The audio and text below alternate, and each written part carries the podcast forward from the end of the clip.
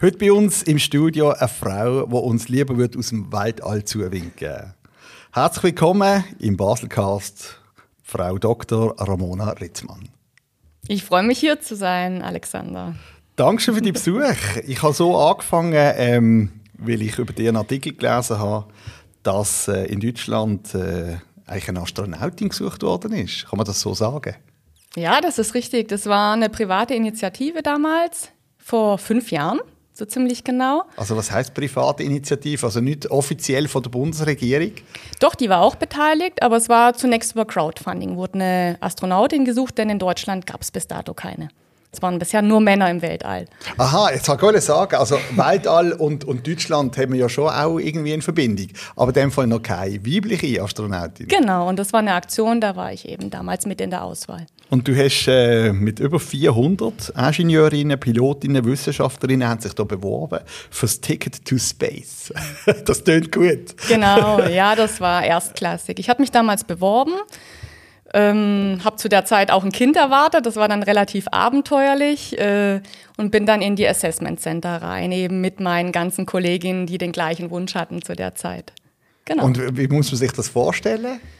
Ähm, das sind Auswahlverfahren, die sind mehrstufig und es ist dann wie ein Trichter. Das werden immer weniger, die da durchfallen. Aber also und zuerst bewirbst du dich schriftlich? Genau. Ganz normal? Da war damals die Aufgabe schriftlich Lebenslauf und Bewerbungsvideos machen. Mhm. das war dann Neuland. Ich habe so ein bisschen dargestellt, was ich in meiner Freizeit mache. Das waren damals drei Bereiche. Ich habe meine Forschung, die Gravitationsforschung gemacht. Ähm, wir sind privat viel Kunstflug geflogen auch. Also mhm. wir sind so ein bisschen abenteuerlich in der Luft auch unterwegs und viel Tauchgänge. Also wir mögen es mehr, wir mögen Tieftauchen.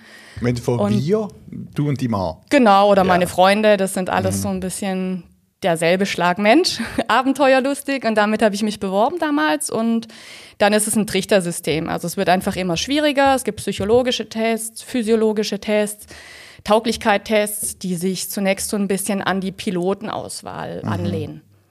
Ich nehme an, physisch muss ja, also wo, wo ist die größte Herausforderung? Also kann jetzt ein dummer Mensch ins All fliegen, also er muss ja selber nicht fliegen, er wird ja geflogen.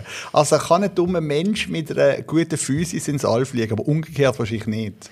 Also es sind beide Parameter, die reingehen. Und meist müssen sie noch sehr freundlich sein. Also es ist sogar ein freundlicher dummer Mensch. Ein, Nein, also ich will ja damit nur sagen, du, du weißt, was ich will sagen. Ja. Also faktisch ist, ähm, wahrscheinlich Physis ist wahrscheinlich mal eine knallharte Grenze, wo, Ganz wenn genau. die nicht bringst, kannst bringen, was du willst, dann längt es dir nicht. Genau, fit, gesund, ähm, keine Gebrechen, keine Erkrankungen, also wirklich, das ist so ein notwendiges Kriterium. Und dort. musst du denn fit sein, weil du den Flug nicht würdest überleben oder will man einfach natürlich die Besten, die dann möglichst leistungsfähig sind? Wahrscheinlich erst das Zweite. Alles beide. Also es ist zunächst so, dass halt bei, der, bei dem Abflug hohe G-Kräfte wirken mhm. und das muss ein Körper ertragen können.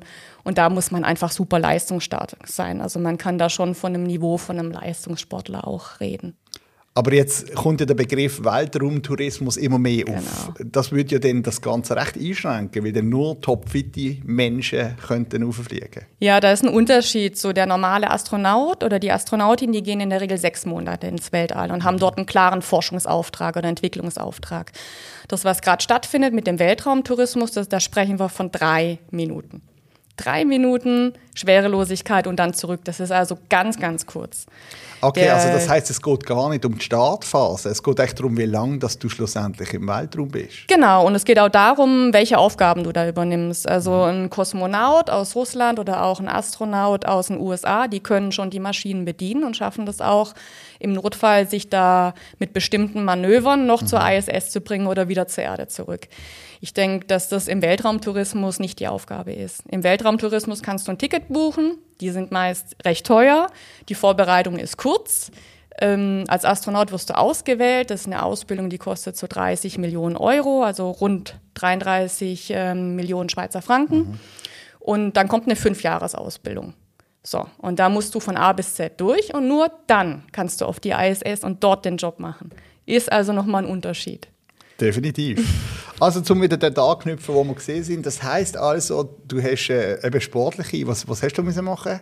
10 Kilometer Lauf, 20 Liegestütze? Genau, also eigentlich sind es medizinische Tests mhm. und Fitnesstests. Unter Belastung werden die durchgeführt. Da gibt es einfach ein Protokoll, was absolviert werden muss. Unterschiedliche Ärzte gucken dich an und äh, prüfen deine Gesundheit auf Hals, äh, Herz, Nieren, alles einfach, äh, was wichtig ist mhm. in Sachen Weltraum. Und die an, der andere große Aspekt ist der ähm, Gruppeninteraktive. Mhm. Ne? Wie verhältst mhm. du dich in der Gruppe, mhm. in einem Team? Also Schaffst du deine Aufgaben zu übernehmen, ohne anderen zuvorzukommen? Kannst du leiten? Kannst du Gruppen leiten? Kannst du begeistern? Der andere Aspekt ist emotionale Ausgeglichenheit.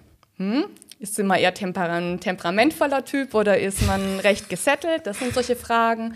Und die anderen Sachen, die zunächst mal ganz zentral sind am, am, am Beginn des Tests, das sind äh, psychologische Leistungstests. Also wie mhm. reagierst du auf Ermüdung, auf Stress? Wie, wenn ich dich total müde mache über einen langen Zeitraum, wie schnell erholst du dich danach dann wieder mhm. kognitiv? Mhm. Wenn ich dir Lernaufgaben gebe, Dinge, die du nie gelernt hast bisher, wie schnell lernst du diese? Und wie schnell verlernst du die wieder? Wie viele Dinge kannst du dir merken? Wie viele Fehler machst du, wenn ich dir Aufgaben gebe? Mhm. Und das sind dann ganze Leistungstests, die eben tagelang gehen, wo es dann nachher Scores gibt und wo man dich dann misst mit anderen Menschen. Mhm, mh. Aber sind das Tests, die speziell fürs Weltraum entwickelt worden sind, oder sind das eigentlich ähm, Tests, wo man kann sagen, dass das wird überall, wo Leaders gesucht werden? Mhm. Weil, also, weißt, im Militär haben wir, im Schweizer Militär haben wir die sogenannte Durchhaltewoche, oder? Mhm. Und jeder Schweizer Mann kennt das, dort wirst du eigentlich einfach an deine psychischen und physischen Grenzen gebracht, um nachher dir beweisen, dass es eigentlich immer noch weitergeht, wenn du sagst, es ist schon lange fertig. Ganz genau, oder, ja. So muss man sich das ja. vorstellen.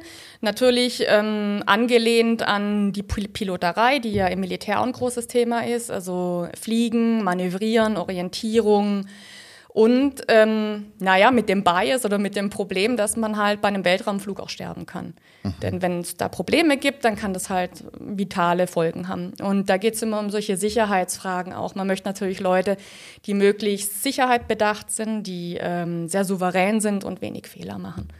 Darum geht es einfach. Ich denke, das wird im Militär stellenweise noch eher verziehen als jetzt in der Piloterei. Mhm. Und darf ich fragen, wie weit dass du da gekommen bist? Ja, schon äh, relativ fortgeschrittene Runde, aber unter die letzten zwei habe ich es dann nicht geschafft. Ah, nur zwei haben Sie Genau, ja. zwei wurden ausgewählt und mhm. die sind jetzt auch, ich glaube, in ihren letzten ein, zwei Jahren der Ausbildung. Zwei ganz verrückt. sympathische Frauen, ja. die jetzt äh, fortgeschritten sind und jetzt die Option haben, ich glaube 2022 auf die ISS zu fliegen. Fantastisch. hast du mit denen auch Kontakt? Also hast ja, die, ich kenne sie. Eine ist eben auch Forscherin Nee, beide sind Forscherinnen, ja, genau. Ähm, die eine ist eher Astrophysikerin, die andere eher im geobiologischen mhm. Bereich tätig und ich beobachte das schon, das interessiert mich. Ja, ich finde das auch ganz fantastisch. Aber es ist eigentlich schon verrückt. Geht. Ich meine, in diesen fünf Jahren, wo so viel Zeit und Geld investiert wird, kann natürlich auch immer etwas passieren. Warum bildet ihr nicht gerade, äh, natürlich kostet es viel, aber im Verhältnis zu den Gesamtkosten wäre es ja dann gleich wenig. Warum bildet man da nicht gerade vier aus, dass wenn etwas passieren dass man eine Alternative hat? Genau das macht jetzt die ESA wieder. Da war jetzt wieder ein Aufruf im Mai diesen Jahres, ähm, wo man pro Nation eigentlich einen Astronauten oder eine Astronautin gesucht hat. Sogar ähm, körperbehinderte Astronauten wurden gesucht, Astronautin, wo das Ziel ist, äh, einfach so ein bisschen die Diversität auf der ISS ähm, zu verändern. Ich meine, multikulturell ist sie sowieso, aber jetzt geht es wirklich auch darum, ähm, Minderheiten, wobei Frauen das nicht sind, aber Minderheiten auf der ISS. Also es gibt einfach wenig Astronautinnen. Man hat sich mit behinderten Menschen noch ein bisschen zurückgehalten. Und da geht es jetzt wirklich darum, Akzente zu setzen, das ein bisschen zu verändern, was wirklich ein toller Trend ist. Und jetzt ist es für dich wie gegessen? Ist es vorbei? Oder sagst du, nein, ich probiere es nochmal in zwei Jahren? Oder wie, wie, läuft das? Nein, das ist auf jeden Fall was, wofür das Herz noch schlägt. Also ich mache weiterhin Parabelflüge. Das ist Weltraumforschung in einem Flugzeug das einen freien Fall macht, 30 Mal am Tag, wo man immer 30 Sekunden Schwerelosigkeit hat. Mhm. Ich publiziere auch noch in dem Bereich, das interessiert mich mit einem Team, bin vernetzt in die Weltraumwissenschaft. Also es ist was, was permanent weiterläuft und was sich nicht verliert. Überhaupt nicht, denn das ist einfach ein großes Emotions- und Interessensgebiet für mich. Aber durch den Fakt, dass du sagst, ich will mal, ich wäre mal auf die Raumstation rauf, das ist vorbei. Ah, das ist natürlich schon was, was äh, super interessant ist, nach ja. wie vor. Denn die Idee oder der Traum, und in Schwerelosigkeit Forschung zu mhm. machen, die Menschheit voranzubringen und einfach da am Zahn der Zeit mitgestalten zu können, ist einfach fantastisch. Das ist ja auch etwas, was sich nicht verliert. Was hast denn du, was hast du mitgebracht? hat man dich gefragt, was du, also weißt, das ist ja wie bei einem, mein, Bruder ist Schauspieler und der geht ja in X-Castings, oder? Und der hat auch müssen lernen, dass er äh, dass er, obwohl er ein super Schauspieler ist, vielleicht für eine Rolle nicht in Frage kommt, weil mhm. seine Partnerin dort 30 cm grösser oder kleiner wäre. Und dann passt es nicht zusammen. Mhm. Jetzt nehme ich an, wenn sich 400 Leute beworben haben, haben die damals noch nicht gewusst, wer sich alles bewirbt. Also ist wahrscheinlich ein bisschen darauf angekommen, dass man gesagt hat, was haben wir für eine Zusammenstellung, was könnte man gerade brauchen. Ah, das haben wir ja, das ist ja super spannend, etc. Also was hast denn du mit reingebracht? Was hat, was hat dich interessiert? Das ist sicher der Bereich Vorerfahrung. Das ist was, was die Agenturen interessiert. Durch das, dass ich schon circa 1000 Parabelflüge gemacht hatte und auch Bettruhestudien. Das sind solche Studien, wo man Leute einfach ins Bett legt und mhm. schaut, wie sie degenerieren. Eigentlich auch ganz spannend im Weltraumbereich. Ähm, das sind so Dinge, die interessieren die Agenturen. Leute, die Erfahrung haben, die auch wissen, dass es schwierig ist, in den Bedingungen zu arbeiten, dass es viel Entbehrung ist und dass es um, das Team gefragt ist. Mhm. Das sind solche Dinge, die da sicher mit reinspielen. Also wenn jetzt eine Biologin aufgeht, dann wird ja die ganz spezifisch dort etwas machen, in ihrem Bereich, oder? Irrtum, Irrtum, das ist eigentlich nicht so. Von ah, der Biologin wird erwartet, dass ja. sie auch mit ihrem Körper arbeiten, zum Beispiel Experimente mit sich selber durchführt. Mhm. Also mit ihrem Auge zum Beispiel, mhm. da kann sie sich auch ein bisschen was aussuchen, mit ihrer Sehne, mit ihrem Magen, mit ihrem Immunsystem. Mhm. Also es wird von Astronauten und Astronautinnen erwartet, dass sie transdisziplinär arbeiten, dass sie bereit sind, in ganz andere Bereiche zu gehen, ins Unbekannte, mhm. in das, was sie eigentlich vielleicht auch gar nicht so mögen. Und ähm, dass sie ähm, auch Dinge machen, die sie vielleicht gar nicht so interessant finden und die sie sich selber gar nicht ausgesucht hätten. Also okay. Also das geht schon darum, dass der Kompromiss gefahren wird zwischen dem, was du magst und zwischen dem, was von dir erwartet wird. Okay, also das mhm. tut mir eigentlich jetzt die Frage beantworten. Das heißt, es werden nicht Spezialisten gesucht, die ganz spezifisch dann an etwas dort herum ähm, studieren oder experimentieren, sondern man sucht eigentlich intelligente, breit interessierte, ausgebildete Leute, die wo, wo äh, für alles einsetzbar sind. Genau. Also das ist das eine, was natürlich der Fall ist, dass es auch Spezialisten gibt. Nespoli ist zum Beispiel äh, ein Ingenieur mit Informatik, der ist halt einer, ein Italiener, der ist da super fit. Dann gibt es andere, die haben das Weltraumteleskop Hubble äh, gemacht. Das war ja zum Beispiel der französische ähm, Astronaut, der Claude hat das äh, zum Beispiel durchgeführt. Dann gibt es andere, die einfach was ganz Spezielles aufbauen. Da gibt es schon Spezifikationen und Schwerpunkte, das ist klar. Und das wäre für mich die Bewegung und der Mensch gewesen um da nochmal drauf zurückzukommen. Also das also ist die das, was eigentlich mich durch mein Bewegung ganzes Leben Mensch. treibt. Genau. Ja. Ja. Motorik, äh, Optimierung von Bewegung, Adaptation an Schwerelosigkeit mhm. oder Adaptation an Training im Weltraum, das würde mich interessieren. Und jetzt erzähl noch ein bisschen, wenn du sagst, du gehst äh, die schwerelosen Flüge machen. Also, mhm. du, das kann ja nicht im Basel-Müllhaus Airport, oder? Ah. Also, also, wie läuft das? Also, die werden in der Regel in Bordeaux gemacht, in Merignac. Da ist eine Maschine von einer Firma, die heißt Novus Bass. Und das ist ein umgebauter Flieger, ein Prototyp, und der geht auf 10.000 Fuß hoch und fällt dann zweieinhalb Kilometer und das macht er 30 Mal hintereinander. Und in der Zeit hast du immer Also am gleichen Tag? Genau. Also mit dir drin? Genau. Nicht du landest und dann kommen die Nächsten? Nein. Du hast gerade 30 nacheinander? Genau, und dann habe ich jemanden wie dich als Probanden, der vielleicht vorher gar nicht weiß, was mit ihm geschieht, und dann mache ich meine Experimente mit der Person oft mit so Novizen, die gar nicht genau wissen, mhm. was da auf sie zukommt. Und dann versuchen wir bestimmte Dinge zu verstehen, zum Beispiel Reflexe, zum Beispiel Bewegungsmotorik, zum Beispiel, wie du damit umgehst, dass die Gravitation sich ändert. Man kann in dem Flugzeug nicht nur Schwerelosigkeit erzeugen, sondern auch Maus- und Mondgravitation. Mhm. Mond ist zum Beispiel was ganz Fantastisches, wenn man so acht Meter Sprünge machen kann oder ein Doppelsalto. Das ist sowas, was ganz einfach geht. Und zwar jeder, du und ich. Also mhm. mhm. das ist so eine ganz so ein ganz simpler Task. Das wäre ja sowas, was wir sonst nie könnten. Und ähm, so findet das dann statt, genau. Und es ist dann meist drei bis fünf Tage hintereinander. Und wie viele schwerelose Flüge hast du schon gehabt? Oh je, also ich habe circa 1000 Parabeln. Ich glaube, das macht so 30 Flüge, 30, 35 Flüge, ja. Ist denn für dich das noch, also ich nehme jetzt an, wenn ich, wie würde ich, wie würd ich fühlen, wenn ich jetzt, äh, wenn du mich in die Situation mitnehmen würdest, würde es mir schlecht, oder? Oh, das weiß ich nicht. Wenn, also es gibt so zwei Populationen. Der, die einen sind die, die ein bisschen ängstlich sind und die sich ganz stressen und die eh, denen es schnell schlecht wird. Und dann ist es auch so, dass das mit einer Zeit dann gerne kommt, dass man halt dann mit Übelkeit zu kämpfen hat oder dann halt auch das Superlativ dessen. Und die anderen, da würde ich dich erst eher sehen, ähm, die Spaß dran haben, die sich kontro zu kontrollieren wissen, die die Erfahrung mitnehmen und die da super happy einfach ihren Job machen, auch als Proband. Also das ist einfach so eine Primärerfahrung, die muss man unbedingt machen. Und was ganz was Tolles ist, das kann man bei Zürich machen. In Dübendorf mhm. ist das einmal im Jahr, zweimal im Jahr werden die Flüge durchgeführt. Mhm. Da ist der Oliver Ulrich, organisiert die mit. Das ist ganz fantastisch und absolut zu empfehlen. Auch in der Schweiz wird das gemacht. Wenn jetzt du aber mit so viel Flugerfahrung, ich nenne es mal Flugerfahrung, schwerlos, aber wenn du mit so viel Flugerfahrung jetzt das machst und dich in dem Moment auf den Proband konzentrierst, mhm. merkst du überhaupt noch, also weißt, hast du auch noch so das Juhu-Gefühl, wo man wahrscheinlich das erste Mal in der totalen Faszination hat?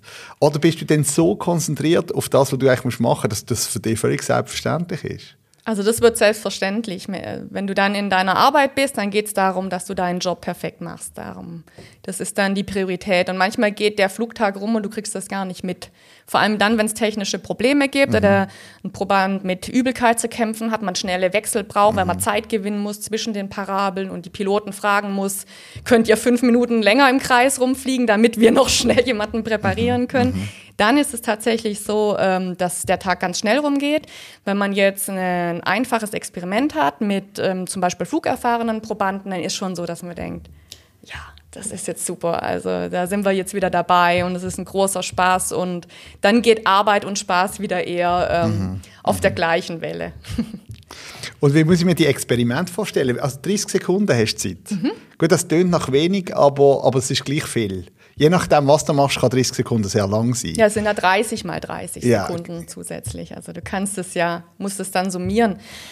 Ähm, wie sieht es aus? Du musst dir vorstellen, A310, mhm. also ein normales Passagierflugzeug, mit dem du in Urlaub fliegst, und das ist leer. Keine Stühle, nichts, einfach leer. Ein, grosse, ein grosser Raum. Ein großer Und wie viele Leute oder wie viele Bärle in dem Fall? Also eine große Achterbahn, so ja. musst du dir das vorstellen. Ja. Und da drin sind 30 Leute. Davon sind also 15 mal 2 oder 30 mit jedem Proband? 30 insgesamt. Ja. Und davon sind acht nur für die Sicherheit zuständig. Die managen das Flugzeug, falls es irgendwelche Probleme mhm. gibt, oder managen Leute, die sich nicht an die Regeln halten. Und der Rest sind Wissenschaftler und Probanden. Da gibt es mhm. die Physik, die Chemie, die Strahlenwissenschaft, äh, die Biologen, die Humanwissenschaftler und uns zum Beispiel. Und wir mhm. haben dann so ein Karree und da machen wir unser Experiment drin. Mhm. So musst du dir das vorstellen. Da hast du also im Grunde so, wie wir hier sitzen, mhm. einen bestimmten Raum und dann gebe ich dir Aufgaben. Und ich habe bestimmte Sensoren, die mir was mitteilen. Und wenn wir zurück auf der Erde sind, dann gucke ich mir das alles an analysiere das und publiziere das dann auch mit dir anonymisiert. Und wenn das Flug jetzt in Sturzflug geht, dann werde ich ja schwerelos, weil ich eigentlich, weil das Flug gleich schnell fällt wie ich. Mhm. Ist das richtig, oder? Genau. Aber das heißt, das ist ein langsamer Prozess. Also auch wenn der abzieht und genauso, also weißt, wie schnell kommt das? Weil in den Filmen ist es doch immer so. James Bond hat irgendwie äh, ein Antigravitationsding an, oder? Und dann drückt er auf den Knöpfe und dann geht alles gerade oben runter. Aber so ist es ja nicht, nehme ich an. Es ist tatsächlich so. Denn sobald das Flugzeug wieder, also das sind drei Piloten, die das Flugzeug steuern. Einer macht die Höhenruder, einer die Seitenruder und einer den Schub. So muss man sich mhm. das vorstellen. Und es ist tatsächlich so, sobald umgestellt wird, ist sofort Schluss. Das heißt, du fällst auch von der Decke auf den Boden und zwar ganz schnell. Also das ist also der ja. Sicherheitsbeamte schauen, wenn die 30 Sekunden fertig sind, das nicht gerade Kopf voran genau. irgendwie. Ja. Also und das wird auch angesagt. Es gibt einen Rhythmus, die sagen da immer die Gradzahl, mhm. 30 Grad, 40 Grad und dann ist klar, jetzt wird wieder gelandet. Und bei 30 sollte man wieder Bodenkontakt haben, weil sonst knallt's. Also dann hast du weniger als 30 Sekunden. Dann hast du mhm. faktisch wie viel? 20, zum wirklich das Experiment machen, je nachdem, in was für eine Position das du springen. Genau, es sind genau 22 Sekunden Schwerelosigkeit, ähm, 32 Sekunden Mondgravitation und 34 mhm. Mars. So ja. sind so die Längen, 34 bis 36. Kann sich aber auch so ein bisschen ändern. Sobald ein Unwetter ist, sobald, sobald ein paar Wolken sind, passiert es auch mal, dass eine Parabel abgebrochen wird, dann muss man schnell wieder unten sein. Also die Regel ist immer, hab, hab etwas, wo du dich dran festhalten kannst. und das hat sich schon häufig bewährt. Genau, aber da arbeiten wir dann in einem Team. Ähm, meist transdisziplinär. Da gibt es manche, die machen Sehne, die anderen machen Muskel, die anderen machen zentrales Nervensystem. Wir machen viel Motorik, zentrales Nervensystem. Da gibt es aber auch Knochenforscher. Mhm. Da gibt es viele, die Auge, Vestibulärorgan machen. Das ist super interessant, denn das ist so ein bisschen der limitierende Faktor bei dem Ganzen, mhm. dass man gesund durchkommt.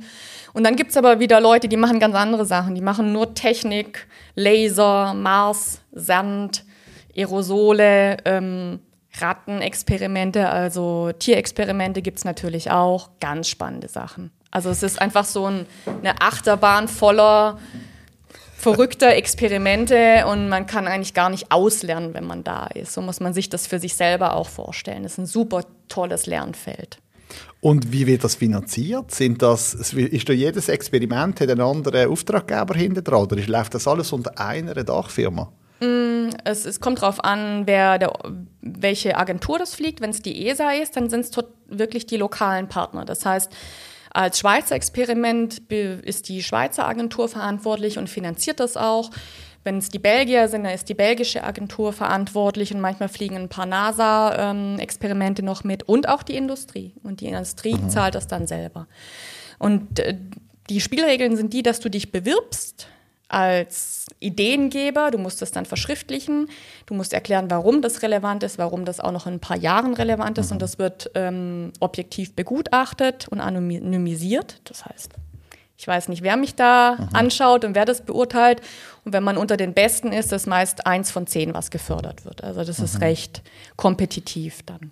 Aber dann ist ja das eigentlich, das spricht ja für dich, in dem Fall, dass du schon so viel mal hast können mitgehen. Dann hast du ja, das ist natürlich auch eine gute Verknüpfung dann. Also es bin nie irgendwie ich alleine, die das macht, sondern das sind immer gute Partner, die auch ihren, ihren, äh, ihre Leistung bringen. Zum Beispiel arbeiten wir mit Italienern zusammen, mit Belgiern zusammen, mit Engländern zusammen, die einfach super gut sind auch. Also mhm. das ist nicht irgendwie so, dass das als Monokultur Ritzmann dann geht, sondern das sind immer nur Kooperationsprojekte. Und das ist eigentlich der Charme an der Astronautik auch dass man wie bei einem Fußballspiel sind es immer elf Leute, die ein Match mhm. gewinnen und es ist keiner alleine und so ist es in der Astronautik auch. Das ist immer das Team, was es gewinnt. Wie bist denn du überhaupt zu dem Ganzen gekommen? Ähm, was, hast du, was hast du studiert? Also du bist normal in der Schule, hä? Deutschland? Ganz genau, ja. Okay. Ich bin aus dem Schwarzwald ursprünglich, ja. ganz simpel aus einem 800 Was haben denn deine Eltern gemacht? Ähm, das sind nicht Akademiker, alle beide. Die haben ganz normal äh, in, als Schulsekretärin gearbeitet und in einem Autohaus. So ganz äh, normale Leute. Und hast du dort schon gewusst, du willst schon mal ins Weltall? Man Nein. sagt ja den Astronauten immer nach, dass das schon von früh auf ein Traum war? Also bei mir ist das nicht so gewesen. Nee. Mir war das recht unbekannt. Das war auch nicht so vor Ort im Schwarzwald, war jetzt Astronautik nicht das große Thema. da gibt es bekanntlich mehr Kühe als irgendwie Menschen und schon gar keine Satelliten oder Astronauten. Mhm. Das war nicht der Fall. Nee. Ich bin dann damals nach Freiburg, habe studiert mhm. in Deutschland. Mhm.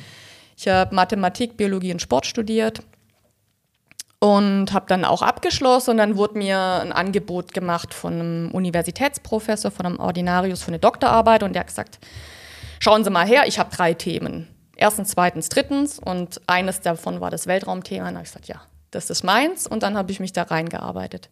Aber du hast, ich lese da, du hast noch Onkologie und Neurologie, hast ja auch noch. Das sind ja, du bist ja doch sehr breit schlussendlich. Ja. Also ist denn, ist denn das wie die zweite Liebe gewesen? Also, Mathe hast du gesagt, äh, Biologie und und Sportwissenschaft. Und Sport. Also von dem her kannst du natürlich sagen, Bio und Sport gehen natürlich genau in die Richtung, oder? Mhm. Und Mathe ist wahrscheinlich Grundvoraussetzung für alles andere, um genau.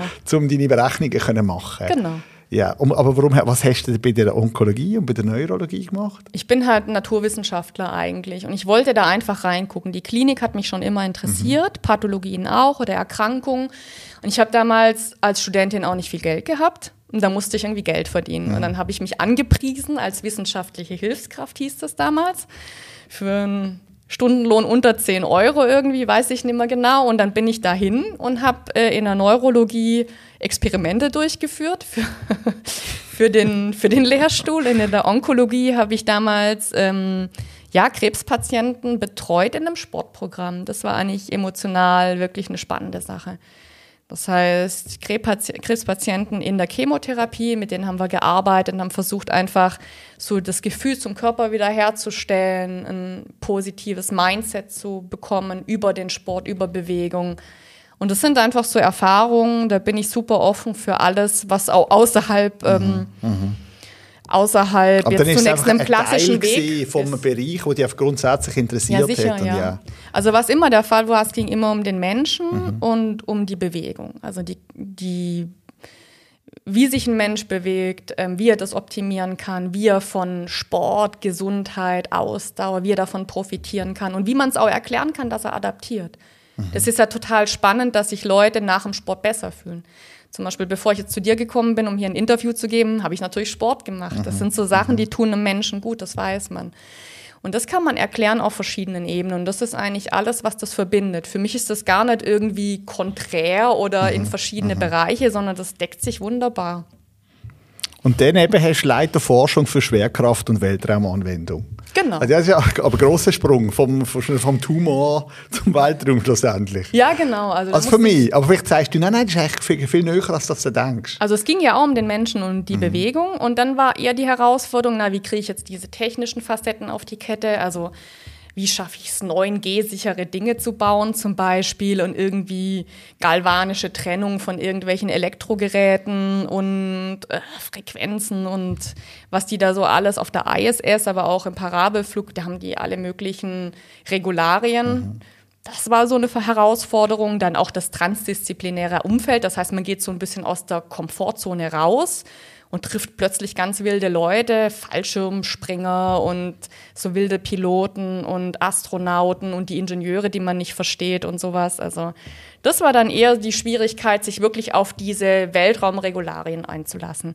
Wenn es dann wieder um den Task selber ging, also um das, was wir arbeiten, Mensch und Bewegung, dann war ich eigentlich wieder in der Komfortzone.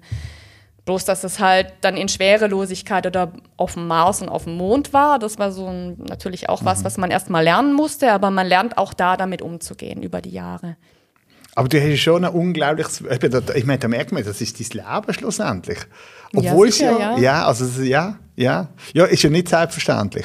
Das ist ja immer so die Sache, so mit welcher Motivation man arbeiten ja. geht. Also wenn man morgens aufsteht, um Geld zu verdienen und dann quasi die Minuten und die Stunden rückwärts zählt, bis man wieder nach Hause kann und sein Wurstbrot essen kann, das ist ja so der eine Ansatz. Mhm. Und für mich ist halt eine Arbeit was, was ich irgendwie mit der, mit dem Grundbedürfnis von mir nach Neugierde, nach Wissen, mhm. nach Verstehen, das muss sich decken. Und solange das der Fall ist und was mit Mensch und Bewegung zu tun hat, dann bin ich offen für alles. Und dann darf es auch wirklich mühsam sein, sich einzuarbeiten oder Dinge zu verstehen. Das ist dann kein größeres Problem und kein Hindernis. Eigentlich eher was Schönes. Wie viel Prozent von deiner Arbeit oder von deinem Leben widmest du jetzt am Raum? Äh, also kannst du von dem leben? Nein, nein, nein, das ist natürlich nimmer. Also ich habe ähm, dann vor zweieinhalb Jahren habe ich mich beruflich nochmal verändert. Ich arbeite für die Rennbahnklinik in, hier in Basel-Land, die ist in Muttenz. Das ist eine sportorthopädische Klinik. Das heißt, wir sind wieder beim Bewegung, mhm. beim Menschen, mhm. beim Sportler oder bei der Sportlerin, aber auch bei Verletzten. Und das ist jetzt sowas, was ich hauptberuflich mache. Ähm, eigentlich auch fast Vollzeit. Und nebenher lehre ich noch im Weltraumbereich, bin zur Verfügung, wenn Sie Probanden suchen, die Kolleginnen mhm. und Kollegen, mhm. die keine Übelkeitsprobleme haben zum Beispiel. Und ich habe auch noch ein Projekt an der Universität Freiburg, was dort noch liegt, oder zwei Projekte sogar, was noch bedient wird wissenschaftlich, wo noch publiziert wird und wo wir auch ein Funding noch bekommen dafür. Und das, deswegen, das geht ganz gut zusammen. Eben bei der Rennbahnklinik hast du Diagnostik und eben Biomechanik. Wie viel spielt denn das zusammen? Ist das, das kann man schon sagen, das ist sehr nah beieinander zu den Sachen, die, du, auch, die dich interessieren, auch in Verbindung zum Weltraum. Ja, sicher, genau. Also es ist jetzt nicht mehr Weltraum dort das große Thema, sondern wirklich auch mit Sportlern. Ähm, wo liegt das Problem? Warum sind da Schmerzen? Warum sind da Beschwerden? Dann die Frage, wie kriegen wir es weg? Mhm. Das ist auch immer so ein Konsens dann mit Physiotherapie und mit den Ärzten ähm, da Lösungen zu finden. Und dann, wenn man eine Therapie geht, wie macht man das jetzt am besten? Mhm. Und das ist ja auch so ein ständiger Optimierungsprozess und so ein spannendes Feld wo ja das letzte Wort auch noch nicht gesprochen ist. Also mhm. Also besonders im Sport geht es ja immer noch um Leistungsoptimierung, aber auch in der Therapie mit Erkrankten oder mit orthopädischen Patienten gibt es einfach super spannende Themen, mit denen man da bearbeiten kann. Also das ist einfach ein ganz tolles Lernfeld für mich immer noch mhm. und auch ein tolles interaktives Feld mit Kolleginnen und Kollegen. Also mit den Ärzten, die eben spezialisiert sind auf verschiedene Körperpartien, zum Beispiel Schulter oder Ellbogen, Knie und Sprunggelenk. Ähm, ja, ganz tolle Sache, wenn man auch sieht, dass Menschen wieder gesund werden können, mhm. wenn sie sich mhm. verletzt haben. Aber die sind ja vor allem technisch sehr, sehr gut ausgerüstet. Die machen die 3D-Live-Analyse zum Beispiel. Genau. Ähm, wie fest musst du der Techie sein für die, für die Job? Wie fest muss ich was sein? Der Techie. Also das ist so ein Kosenamen-Verein, wo, wo ein technischer Nerd. Aha. Ist für die Technik nur Mittel zum Zweck? Oder fasziniert dich das äh, genauso wie denn schlussendlich das, was im Körper passiert? Das interessiert mich natürlich genauso. Ja, ja. Das ist, und das ist eigentlich so das, was gut von schlecht trennt, meiner Meinung nach. Wenn man eine gute Technik hat, die valide ist, die vernünftig ist und auch das abbildet, was man möchte, mhm. dann hat man gewonnen. Und wenn mhm. man da nicht bereit ist, sich einzuarbeiten, wird es schwierig. Aber wir sind natürlich schon auch technische Nerds und tatsächlich, glaube ich, innerhalb der Klinik auch als solche manchmal merkwürdig beäugt, weil wir das auch gerne machen. Aber es ist natürlich auch gewertschätzt. Also das ist was, ähm, was in der Rennbahnklinik ganz hoch steht. Solche mhm. Dinge wie Entwicklung, Forschung und ähm, die Anbindung an technische Neuerungen ist ein großes Thema und wird da auch gefördert und gewertschätzt. Wie schaust du die ganzen Filme an, wo, jetzt kommen wir, Netflix haut eine Serie nach dem anderen raus und kürzlich ist ja eine, also kürzlich ein halbes Jahr, ist ja eine äh, gewesen, wo es um den Weltraum gegangen ist ähm, wo, wo sie schwanger worden ist im Auswahlprozess mhm. und, und dann natürlich schon mal die Frage aufgekommen ist, kann ich jetzt das Leben noch mal riskieren oder nicht? Ähm, wie schaust du die ganzen Filme an? Ist das für dich lächerlich, dass du sagst, nein, das hat nichts mit der Realität zu tun? Oder sind das Themen, die euch auch beschäftigen? Mm, also ich habe zum Beispiel keinen Fernseher und äh, oder wir haben keinen schon seit sicher zehn Jahren mhm. keinen mehr. Wir haben keinen Netflix und kein Amazon Prime Abo. Also für, für mich ist das, ich verstehe kein Wort von dem, was du sagst. Ich schicke dir mal ein paar Links. Nein, es gibt ja, also ich meine, Gravity ist natürlich ein sensationeller ja, ja. Film gewesen. Also, äh, aber eben, ich weiß Was ich da so beobachtet habe, ist, dass die Weltraumindustrie, aber auch die Agenturen das ganz gerne aufgreifen, weil es natürlich über das Medium Film ganz vielen Leuten nahegebracht wird. Aber es bildet für mich nicht die Realität ab. Also ich habe mit vielen Astronautinnen und Astronauten ja. gearbeitet und kenne das Feld ja sehr gut. Und da ist schon ein Riesenunterschied äh, zwischen dem, was so ein Film transportiert. Denn Astronautinnen und Astronauten, das sind eigentlich zunächst mal sympathische Leute, völlig bodenständig, die mit ihrer 0815 Hose in ihrem Rucksäckle kommen und halt einfach wirklich sehr begabt sind. Aber ähm, das, was da so transportiert wird, ist einfach nicht die Realität. Das, was ich so mitkriege mal von einem, von einem Trailer oder sowas, mhm. denke ich, ist einfach weit weg von dem, was da auch gelebt wird. Obwohl sie sich ähm, beraten lassen von, von Astronautentrainern zum Beispiel auch, aber die Astronauten und Astronautinnen selber witzigerweise geben sich nicht für sowas her, für die Filmindustrie. Als Berater noch nicht mhm. mal. Das finde ich dann doch schon wieder sowas, was spricht. Mhm. Mhm. Obwohl natürlich, eben schlussendlich geht es am Schluss immer ums Geld. Ich meine, solange, solange dass die ganze Sache von den Staaten finanziert wird, das ist sein, aber wenn natürlich mhm. Privatindustrien kommen, ich meine, das Militär hat damals mit, eben so in den 70er, 80er Jahren mit diesen ganzen Filmen, haben die natürlich das Militär Top Gun. Mhm. Meine, Top Gun ist der Recruiting-Film für, für, für die Air Force, oder? Ja. Also da haben die natürlich schon ganz bewusst auch auf dieser, auf dieser Klaviatur gespielt. Und bis jetzt ist es wahrscheinlich auch so weit weg gewesen, dass dass, das gar nicht hast müssen. Aber wenn natürlich dann die Privatindustrie immer mehr ins Weltall drängt und Leute braucht und dort ein Markt entsteht, wo, wo auch für normale Leute finanzierbar ist, ändert sich vielleicht dann doch auch ein bisschen etwas in, in der Vermarktung. Ja, und das denke ich ist eine gute Entwicklung auch. Also, dass das privatisiert wird, stellenweise mhm. zumindest. Denn bisher sind ja nur noch die, die russische Sojus ist noch hochgeflogen auf die ISS als einzig ähm, wirklich gute technische mhm. Lösung und Russland ist da auch absolut führend. Und jetzt gibt es einfach diese drei Facetten mit Elon Musk, mit äh, den zwei mit Bezos und ähm, dem Briten dann noch drei Personen super reich, die sich da ähm, festgebissen mhm. haben und die das auch schaffen werden. Und ich glaube, das nimmt ganz anders Fahrt auf. Das wird noch richtig spannend. Und wo es hingeht, weiß man nicht. Was ich immer denke, man muss es auch so ein bisschen sehen, dass das Ganze mit Risiko behaftet ist. Ich meine, das große Unglück mit sieben Toten liegt jetzt 35 mhm. Jahre zurück, wo sieben Astronauten verglüht sind auch.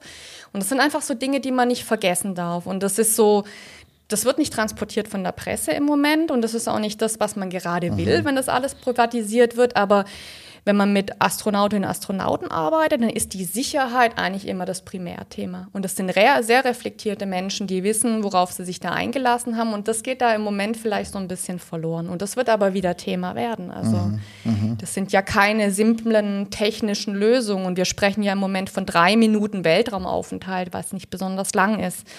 Das sieht natürlich ganz anders aus, wenn man mal über eine Woche, zwei Wochen, mhm. drei Monate spricht dann reagiert der Körper ganz anders und die Psyche auch. Und das wird dann spannend, wenn die 82-jährige Dame, die jetzt hochgeflogen ist, ja total fantastisch, aber ähm, das finde ich halt irgendwie was, was mich dann ergreift, dass man wirklich selbst in dem Alter sowas noch machen kann. Fantastisch einfach.